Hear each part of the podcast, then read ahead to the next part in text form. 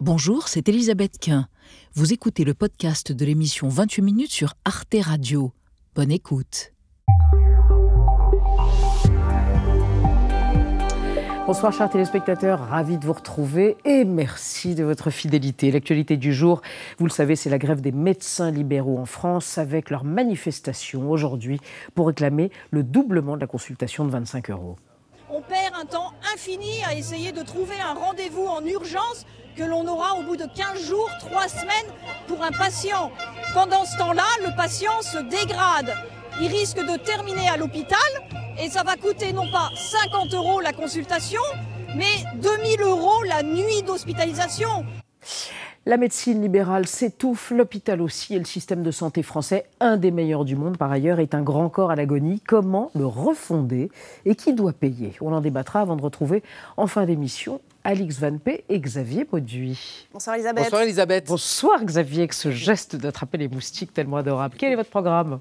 Un sarcophage trésor de l'Égypte pharaonique, jusqu'alors conservé dans un musée aux États-Unis, vient d'être rendu à l'Égypte. Une œuvre issue de pillage, l'origine des œuvres conservées dans nos musées. Nous allons faire un petit tour dans les réserves du Met, le Metropolitan Museum of Art à New York. Et vous, Alix, vous nous faites marcher? Exactement, je vais vous parler ce soir d'une application qui paye ses utilisateurs à chaque fois qu'ils marchent ou qu'ils font leur jogging. Ça a l'air tout simple, c'est beaucoup plus compliqué. Pour maîtriser Stephen, il faut déjà comprendre les crypto-monnaies. Je vous expliquerai ça tout à l'heure. Et on n'est pas loin de l'addiction. À tout à l'heure, les amis. Pour commencer ce soir, place à une scientifique franco-américaine branchée sur le cosmos habité, galvanisé par la recherche de vie extraterrestre, car selon l'astrobiologiste Nathalie Cabrol, penser que nous sommes seuls dans l'univers est une aberration statistique. Mais au fait, c'est quoi la définition de la vie? Bienvenue dans 28 minutes, vous avez 4 heures.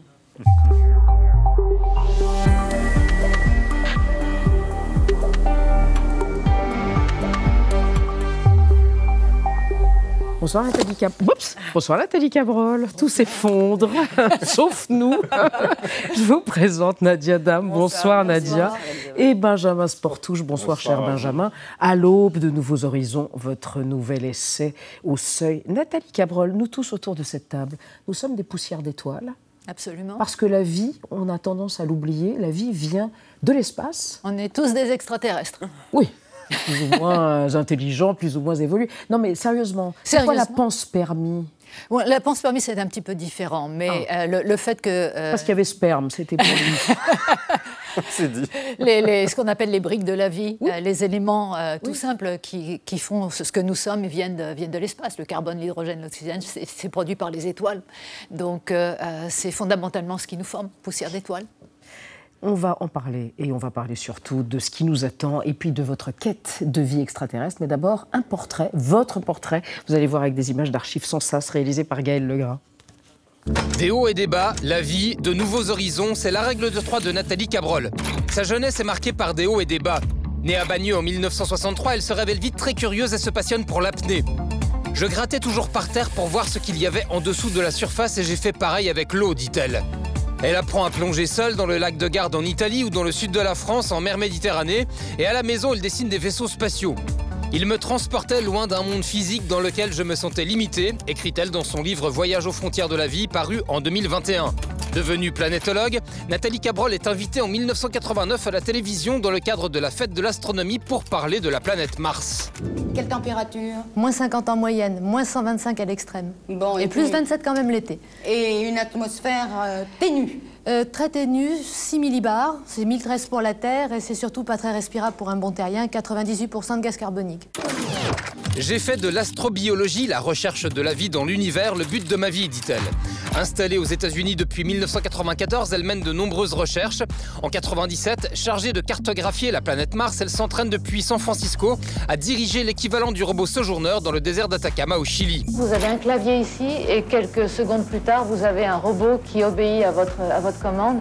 Pour moi, c'est une extension de la pensée humaine et je trouve ça fabuleux. À partir de 2003, elle mène ses expériences dans des lacs andins.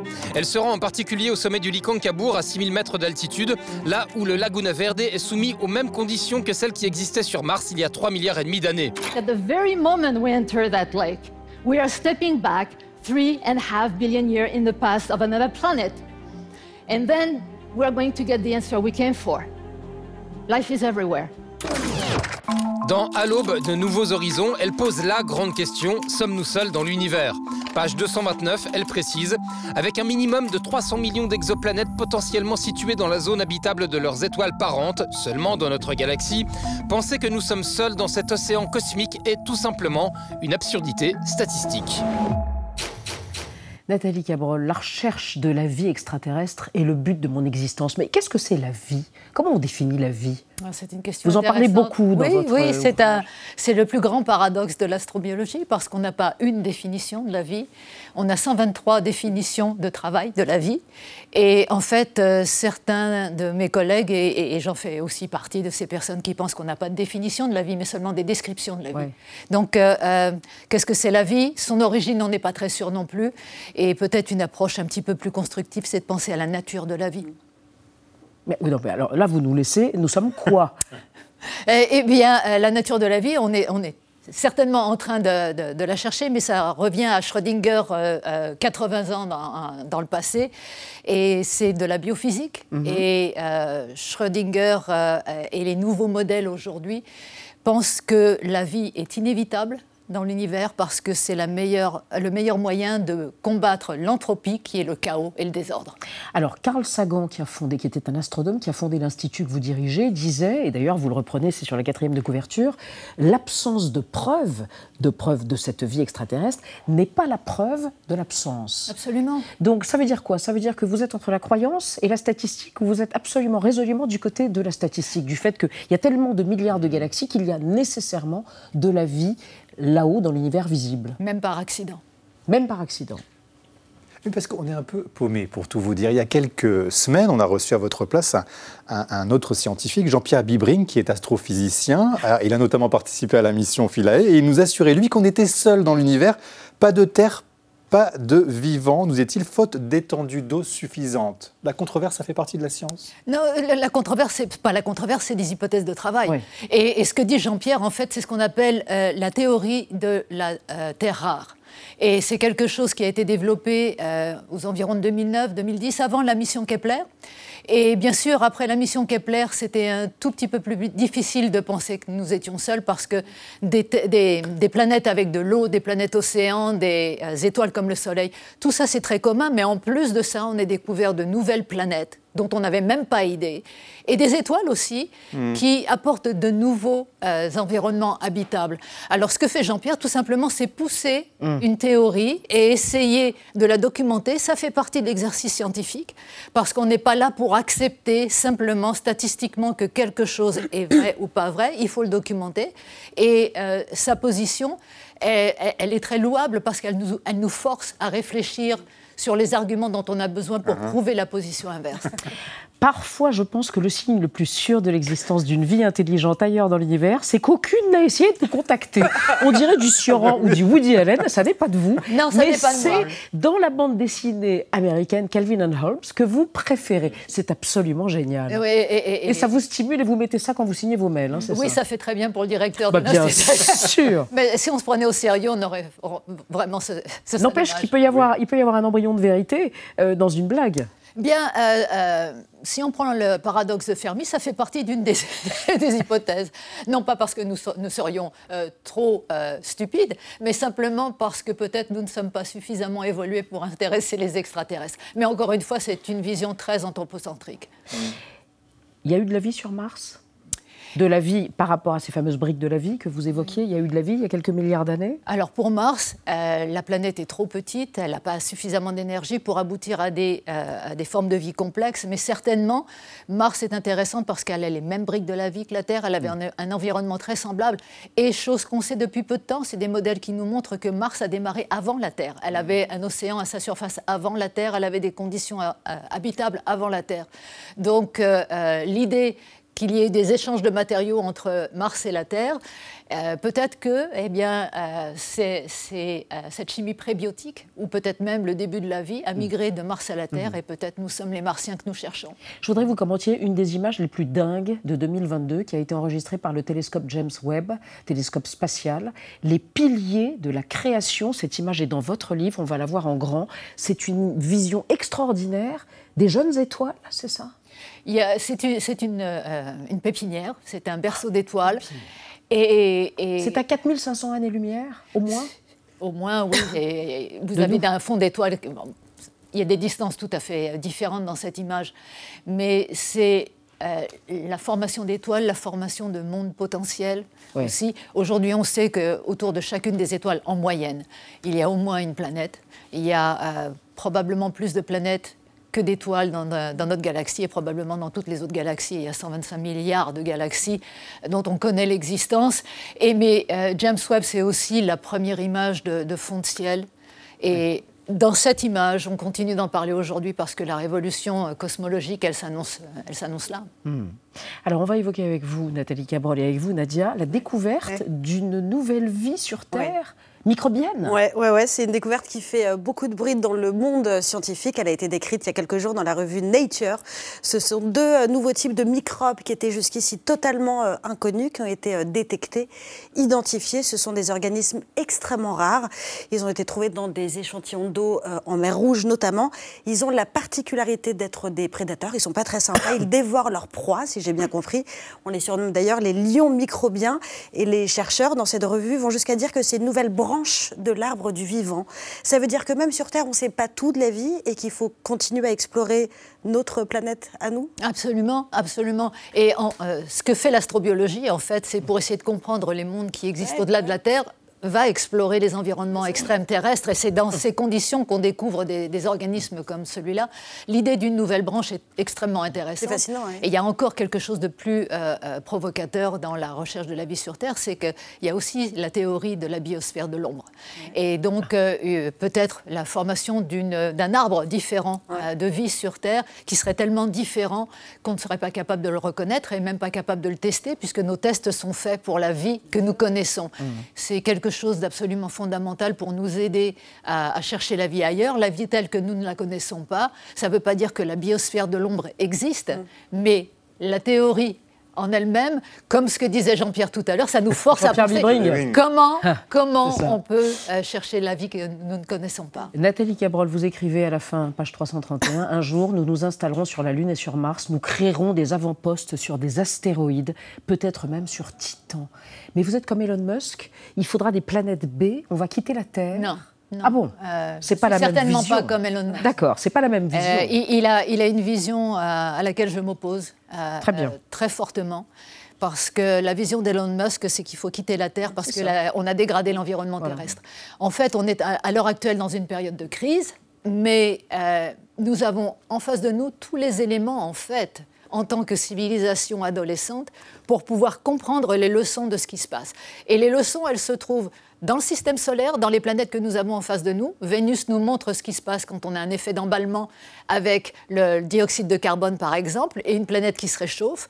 Mars nous montre ce qui se passe quand on perd l'eau à la surface d'une planète. On peut prendre ces leçons, développer des instruments, des technologies pour essayer de surveiller ce qui se passe, les ramener sur Terre et faire des progrès dans la connaissance de notre planète.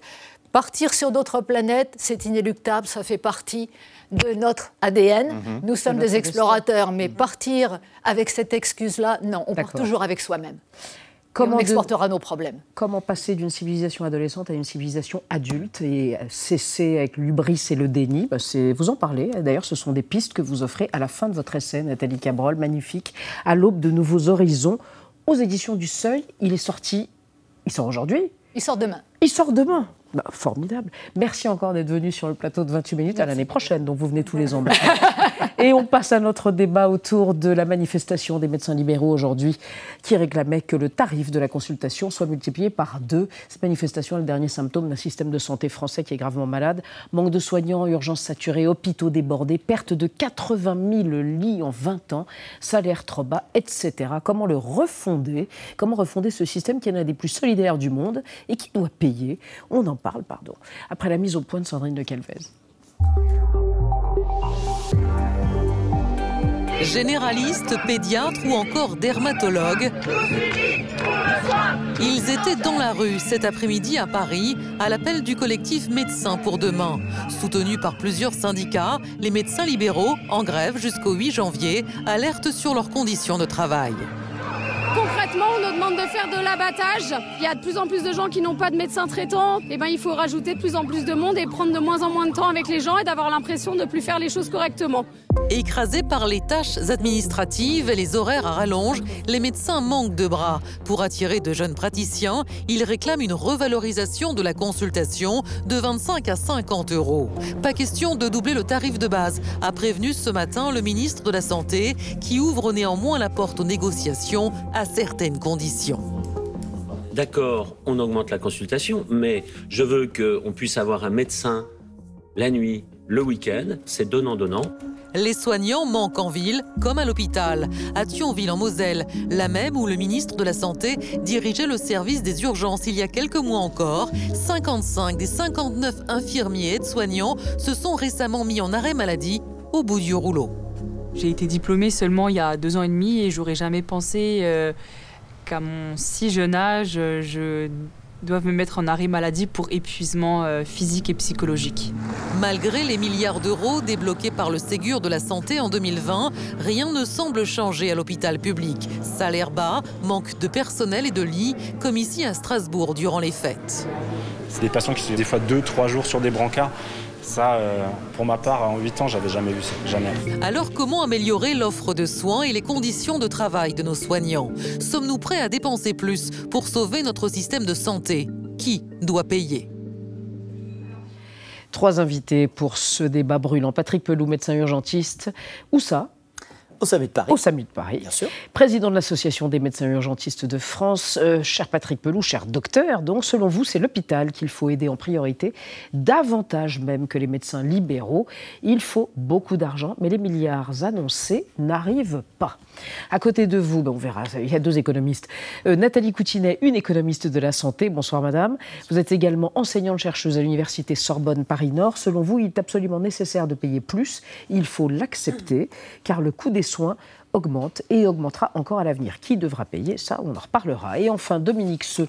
Bonsoir, Dominique Seux, directeur délégué de la rédaction des Échos, éditorialiste matutinal à France Inter. Selon vous, oui, il faut payer plus, mais il faut également une meilleure organisation de notre système de santé et que notre comportement individuel change sensiblement face aux soins. Et on démarre avec bah, un chiffre qui dit tout, ou une partie du problème. Exactement, moins 11%, ce qui équivaut donc à la baisse du nombre de généralistes en France en 10 ans. On est passé d'environ 64 000 médecins en 2012 à 57 000 en 2022. Puis la moitié des étudiants en médecine qui veulent devenir généralistes envisagent de s'installer hors de France, d'après une étude de l'Association nationale qui les regroupe. Enfin, un dernier chiffre significatif, 1,7 million de Français seraient aujourd'hui pénalisés par le manque de médecins euh, généralistes. Patrick Pelou, je sais que vous menez un combat, on l'a dit, pour l'hôpital. En même temps, est-ce que vous comprenez euh, cette fronde des médecins euh, généralistes? Mais, complètement, parce que c'est le jeu des dominos, en fait. Si la médecine de ville et les généralistes n'y arrivent plus, tout va arriver à l'hôpital. Donc il faut augmenter leur consultation. Faut, oui, alors ça, ça c'est le, doublement, le doublement ce qui réclame, mais je ne sais pas si le système de rémunération des médecins aujourd'hui avec le paiement à l'acte est le plus judicieux. Ça, c'est un débat peut-être à mener avec vous. Le truc, c'est que les urgences et l'hôpital, c'est devenu la variable d'ajustement du système de mmh. santé, mais aussi de tout le système social.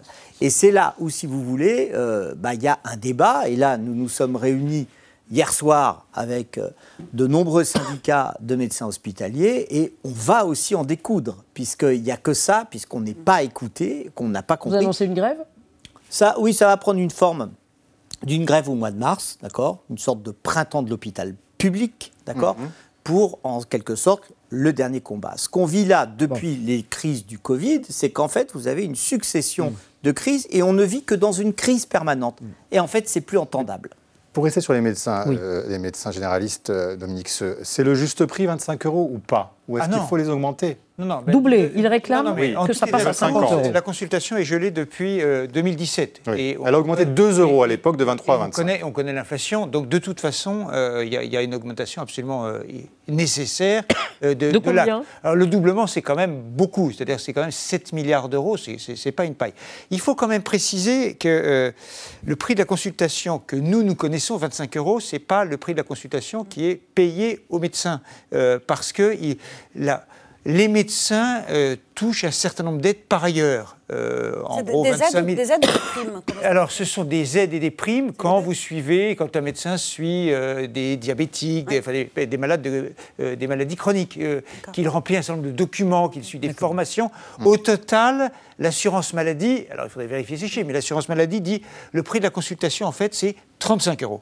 Voilà. Et il gagne 92 000 euros par an en moyenne. Alors attendez, là vous parlez des généralistes. Oui, parce que les spécialistes, c'est 150 000 euros. mais 92 000 euros quand même pour un généraliste. Oui, oui, ce qui n'est pas, ce qui, ce qui n'est pas rien, euh, mm. mais euh, c'est beaucoup de travail. Alors, en tout cas, là, euh, on peut peut-être écouter la, première ministre quand même. très bien. Qui, qui, dit la, la, grève. Et faire réagir voilà, Mme Coutinet. C'est peut-être pas très responsable, on l'écoute.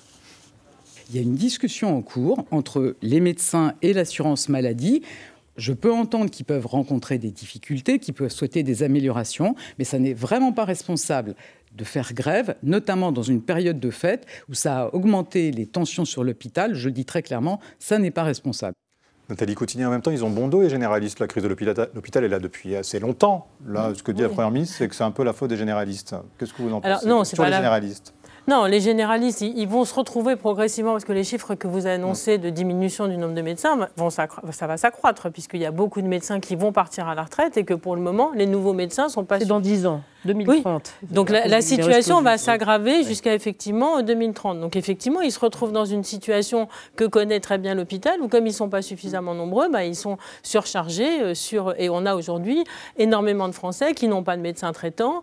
Euh, les déserts médicaux, bah, maintenant, ils sont, ils sont partout finalement. Et le premier désert médical, c'est l'île de France. Oui, et on est, maintenant, on, identifie, il y a les déserts médicaux, il y a les sur-déserts médicaux, il y a les zones rouges et les zones rouges vifs. Donc, euh, Donc si on vous entend avec en plus le fait que le, nombre de médecins augmente moins vite que la population française, augmenter la consultation, ça ne va rien changer. Bah, en fait, ils se plaignent. je pense euh, qu'ils se plaignent effectivement d'un malaise de, dans leur euh, exercice qu'on peut entendre. Mais augmenter la consultation alors que ça fait des années que les soignants et qu'on a des pénuries de soignants pour pas seulement mais pour également pour des raisons de salaire, il y a quelque chose d'un petit peu quand même gênant euh, compte tenu du niveau de rémunération hmm. que vous avez donné. Et en plus, si les médecins généralistes vont leur consultation augmenter, vraisemblablement les spécialistes vont aussi vont réclamer vont réclamer aussi. Donc ça fait un surcoût euh, pour la sécurité sociale au détriment, et ça c'est depuis des années, que les arbitrages sur les dépenses de santé sont faits au détriment de l'hôpital. Pas d'accord, de Non, c'est-à-dire qu'on sait où ça va se terminer. Ça va se terminer un peu plus de 30 euros. Enfin, 31, 32 mm. euh, euros la consultation, ça va être quelque chose comme ça. On a dit mais, allait augmenter. Et il a exigé, il a dit, euh, OK, pour augmenter, mais il faut un peu des contreparties. les contreparties, c'est très concret. Il dit, il faut rétablir la permanence des soins le week-end, le soir, euh, et il faudrait que tous les Français, les malades chroniques, les 650 000 malades chroniques, aient un médecin traitant aussi curieux et surprenant que ça paraisse, un certain nombre de personnes qui, ont des, qui sont malades chroniques n'ont pas de médecin traitant, soit parce qu'ils n'en trouvent pas, soit parce qu'ils euh, bah, ils, ils, ne sont pas assez sensibilisés par les médecins généralistes. Mais ça vient de loin, cette affaire-là. C'est-à-dire, juste un mot encore pour finir. C'est. Euh, euh, les médecins libéraux ne sont pas les plus maltraités dans le système de santé aujourd'hui. C'est vrai que c'est plutôt l'hôpital. Ben, on va en parler. Mais attention, disons quand même la vérité, c'est que les moyens du système de santé en France euh, ne sont pas plus faibles qu'ailleurs. Ils sont à peu près au même niveau, d'ailleurs légèrement supérieurs à l'Allemagne et au Royaume-Uni. Alors, ils sont il y a mal pays, il y a, Non, mais c'est que tous les pays occidentaux, tous mm. les pays développés, sont confrontés exactement à la même chose.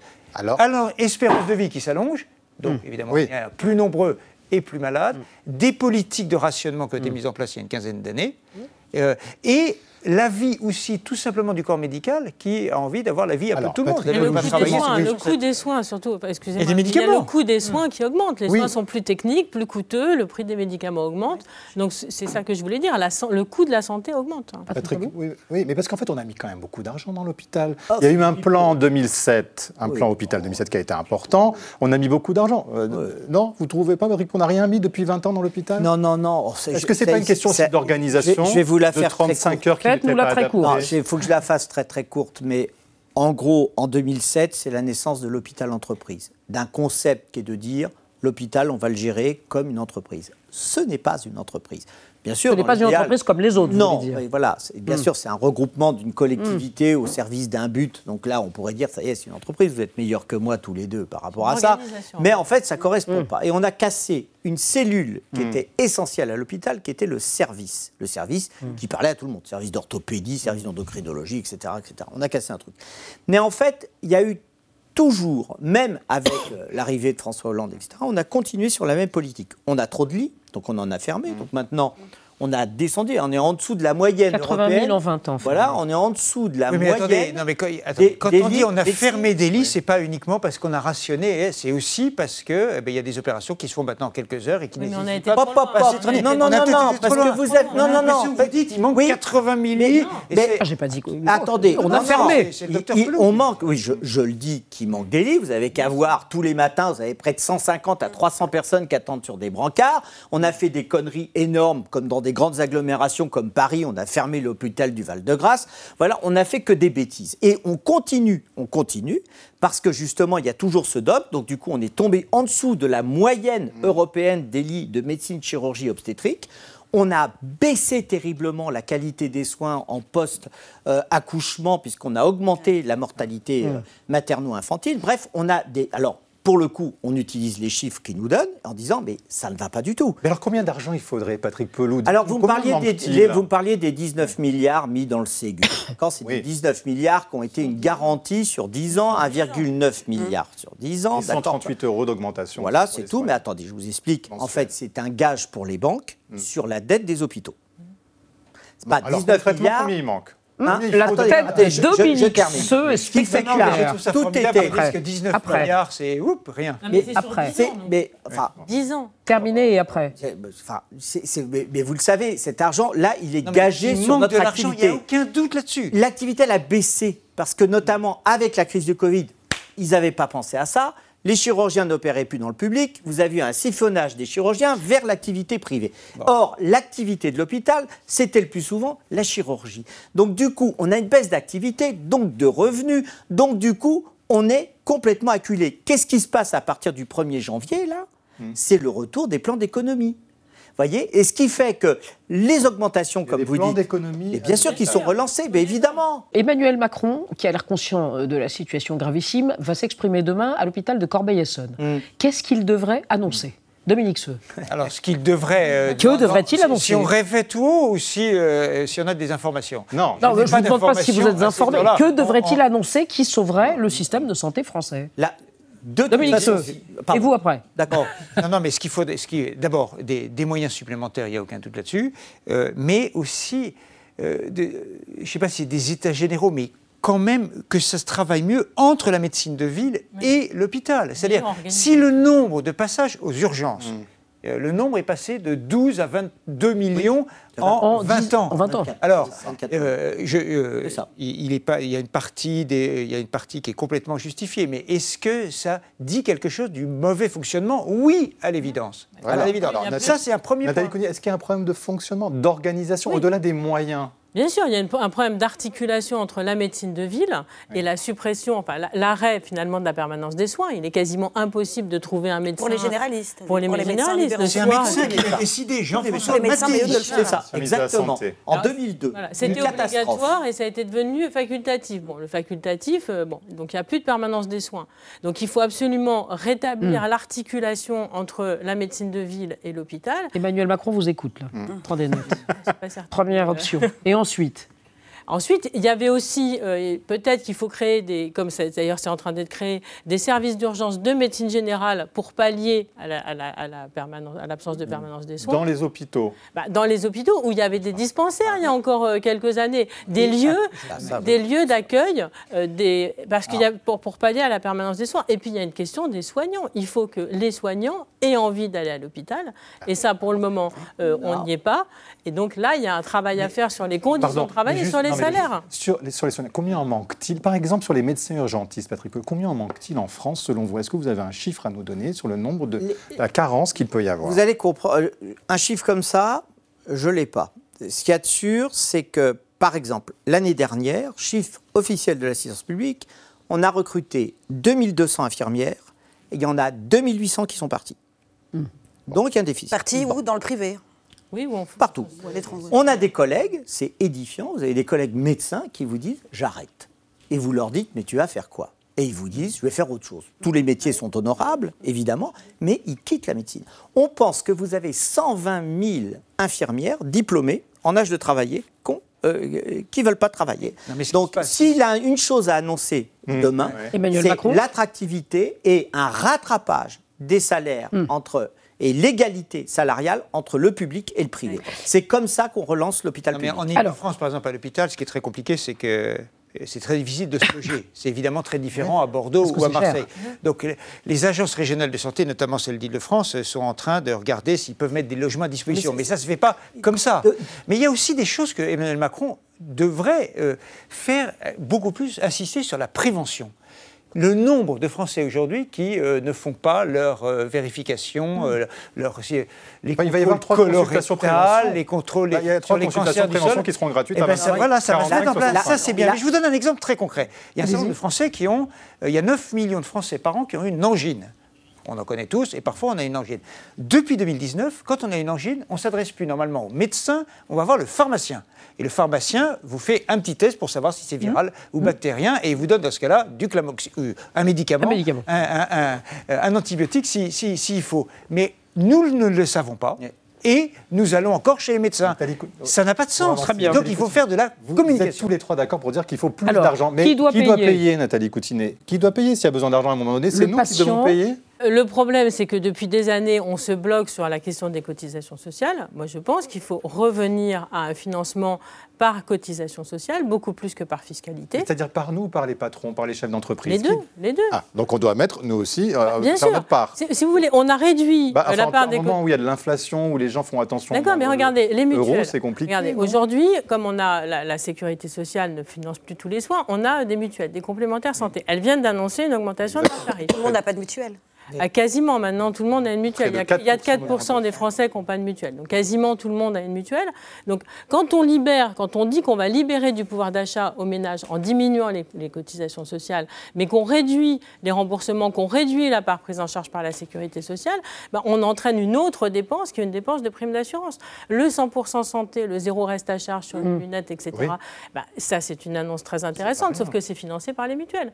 Donc les mutuelles ça disent, bah oui. 500 millions. Et ben voilà, donc il faut augmenter. Donc vaut mieux revenir à un financement plus important, direct, mmh. qui est en plus plus juste, plus solidaire, qu'un financement par le, par le privé ou par le patient. Il y, a aussi une, on peut très bien taxer les dividendes des multinationales qui investissent dans le système de santé parce que c'est garanti par la sécurité sociale.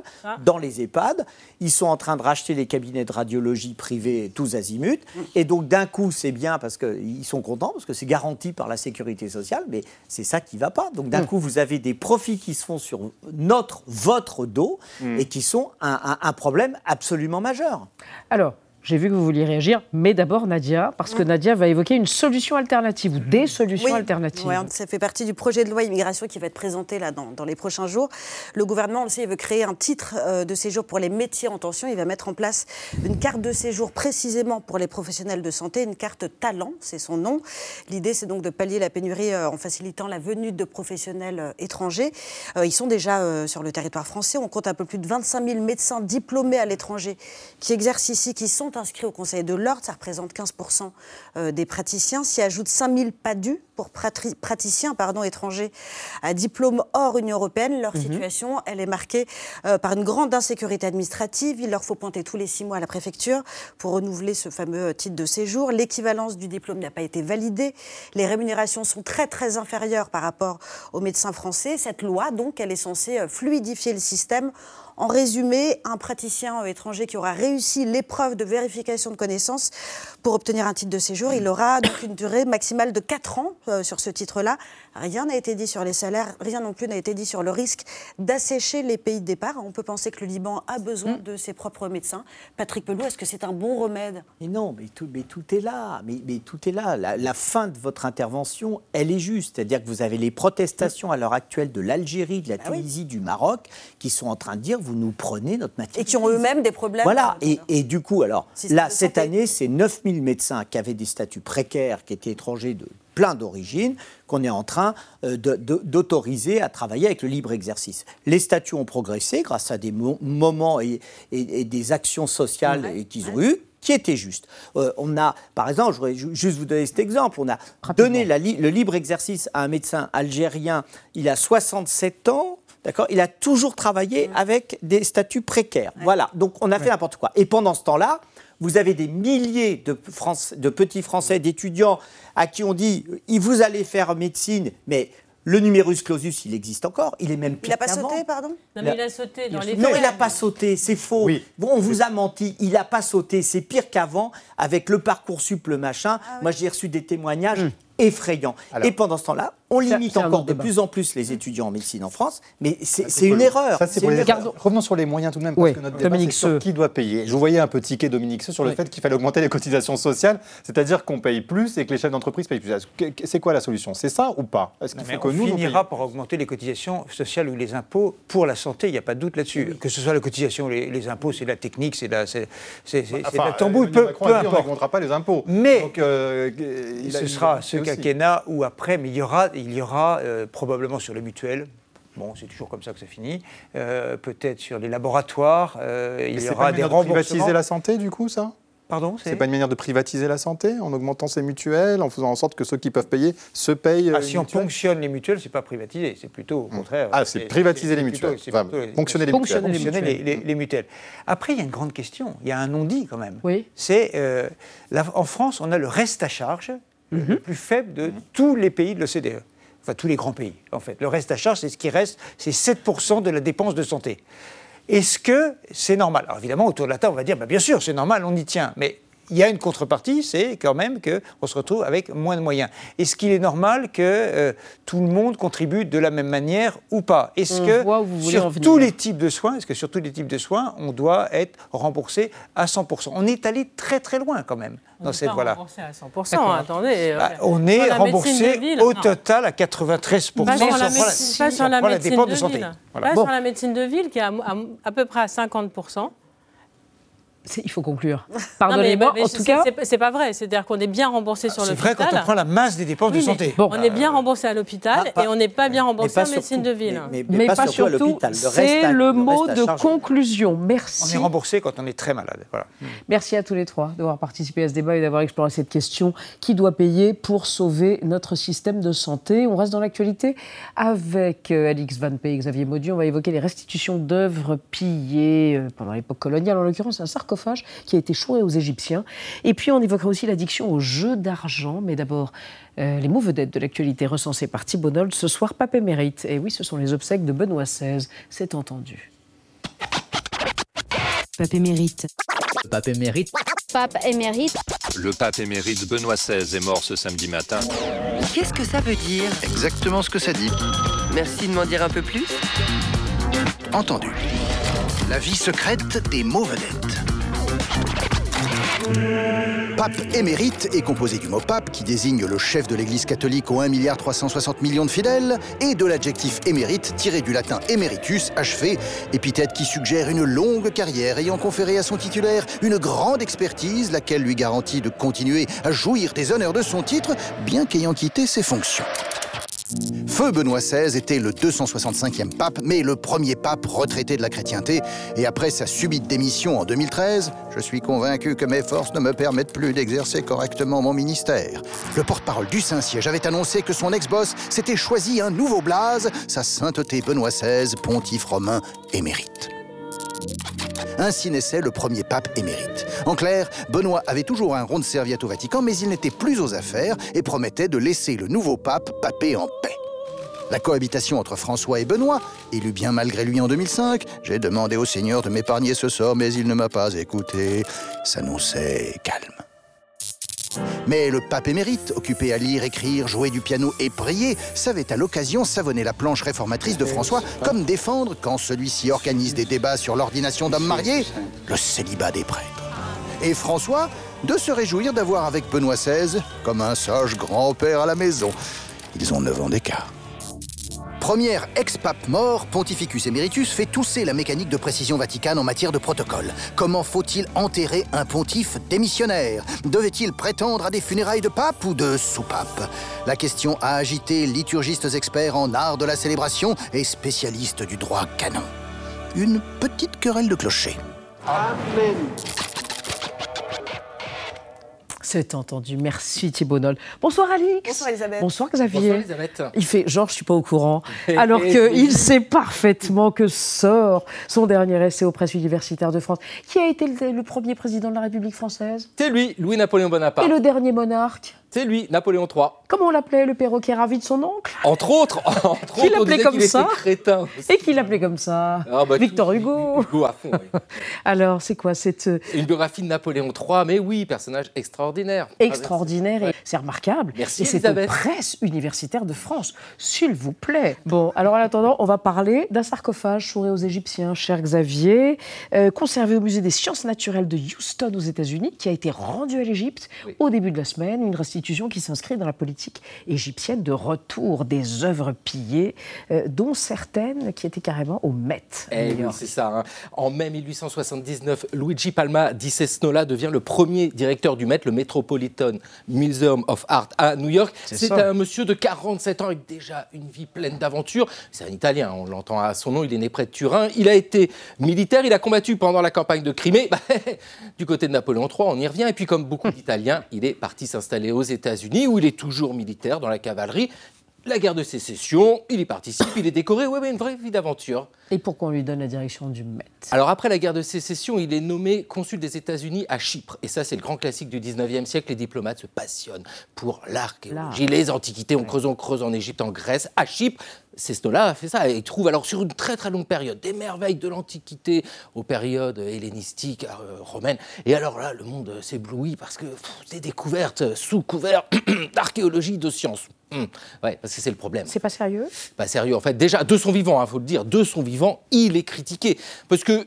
Il a chopé tous les paysans du coin, qui conduit comme une petite armée là pour aller fouiller, mais il n'est pas le seul à faire ça. Non, c'est surtout la démarche. La démarche. Bah, je, je vais respirer avec le trésor de Courium.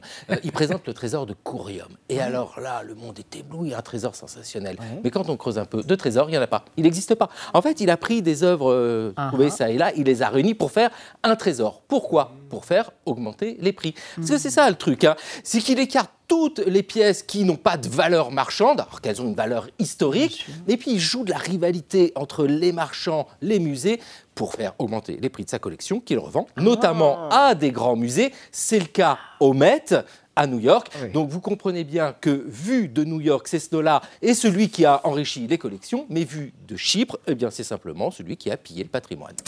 C'est simple et c'est bien dit. Napoléon III au puf par Xavier Maudu, ça n'a aucun rapport. Quoique, quoique. Alors, cher Alix, on va parler d'une application avec vous, une application de jeu, Steppen, qui promet que si on marche, on est payé? Eh oui, c'est ça Il y a le anguille sous roche, hein, Le- votre truc, là. Très clairement. Vous verrez, voilà le slogan de cette application, vos pas ont plus de valeur Ouais. que ce que vous pensez. Donc Steppen promet de payer ses utilisateurs marcheurs. Toute la journée, en fait, ils sont géolocalisés grâce à leur téléphone. Et plus ils marchent ou font leur jogging, plus ils gagnent. Donc la promesse, sur le papier, semble très alléchante. J'imagine qu'on est assez nombreux à se dire, je fais 10 000 pas par jour. Donc si je multiplie par C'est deux... beaucoup 10 000, hein, c'est déjà. 10 000, oui, oui, oui.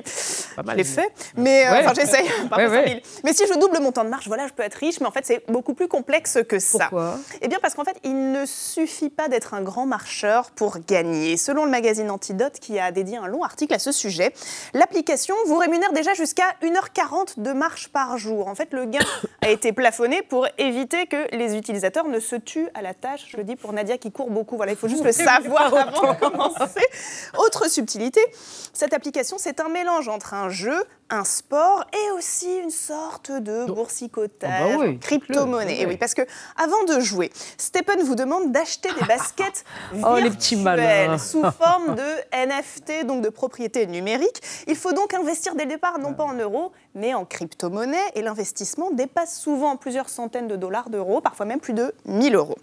Quant au gain, eh bien lui, il est aléatoire parce qu'une fois que vous avez vos baskets virtuelles, là vous pouvez commencer à marcher dans la vraie vie avec vos vraies baskets, c'est mieux, et, mais vos revenus dépendent de votre mise de départ, ça dépend du type déjà de basket que vous avez acheté. Ah et puis ces gains payés par Stepen sont payés en crypto-monnaie euh, GST ou GMT dont le cours est très volatile. Donc un jour, votre jogging peut vous rapporter des centaines d'euros et puis quelques mois plus tard, ben, vous gagnez des clopinettes. C'est comme une loterie douteuse. Oui, c'est tout à fait ça. Il y a des experts qui comparent le mécanisme de Stepen au loto ou alors au poker, parce que selon ses utilisateurs, certes, on peut gagner beaucoup d'argent, mais on peut aussi devenir totalement accro et on peut perdre de l'argent. Et il y a quelques mois, il y a un autre jeu en crypto-monnaie qui a fait beaucoup parler de lui, qui lui aussi est un jeu appelé play to earn, donc euh, euh, jouer pour, on joue pour gagner. Ça s'appelle Axie Infinity et ça a permis à plusieurs joueurs de gagner plusieurs centaines d'euros par jour en organisant des combats de petites créatures numériques qu'on voit derrière vous. Donc il y a de nombreux utilisateurs philippins qui ont quitté leur travail pour se lancer euh, là-dedans. Ils sont venus non pas pour jouer mais vraiment pour gagner. Mm. Et fluctuation de la crypto-monnaie oblige, et eh bien certains se sont retrouvés sur la paille. Donc ces crypto-jeux s'apparentent parfois à un travail pour certains personnes, mais ils ont un cousin éloigné, plus proche du divertissement, hein, mais tout aussi risqué.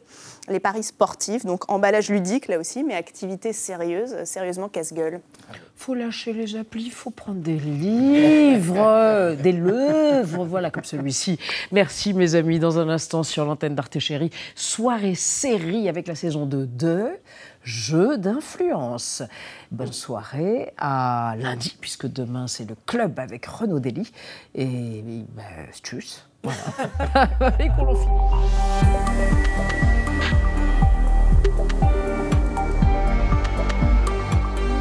Retrouvez le podcast de 28 minutes sur toutes les plateformes de podcast et sur arteradio.com. Et pour soutenir l'émission, abonnez-vous, commentez, critiquez, mettez des étoiles et partagez le podcast avec vos proches.